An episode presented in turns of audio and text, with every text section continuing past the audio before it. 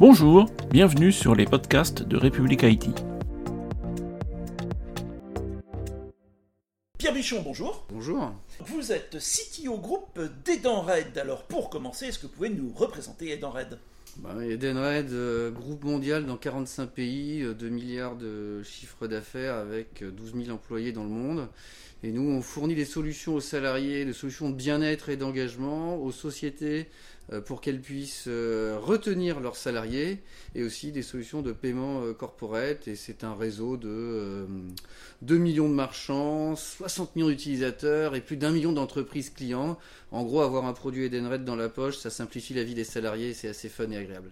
Alors, autant de marchés, autant de services, autant de produits, des centaines de produits différents dans autant de pays.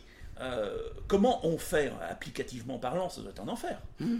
Alors on a à peu près 250 euh, produits euh, chez Edenred et on est une organisation vraiment tech et produits où on travaille main dans la main. Et donc en fait notre concept c'est qu'on a réussi à déployer des plateformes mondiales qui permettent de réutiliser les composants génériques et qui sont globaux multi-pays dans toutes nos applications qui tournent historiquement autour du paiement. Et ensuite, tous les développements spécifiques, parce qu'un produit au Brésil ne sera pas le même qu'en Roumanie, qu'à Taïwan euh, ou qu'à Londres. Les développements se font en local, dans les pays où il faut être très très proche des consommateurs et de la culture pour leur faire le produit qu'il faut. Et donc c'est un ensemble de local et euh, global, et en, en, réutilisant un maximum de composants qui ne font pas différenciant vis-à-vis de l'utilisateur final.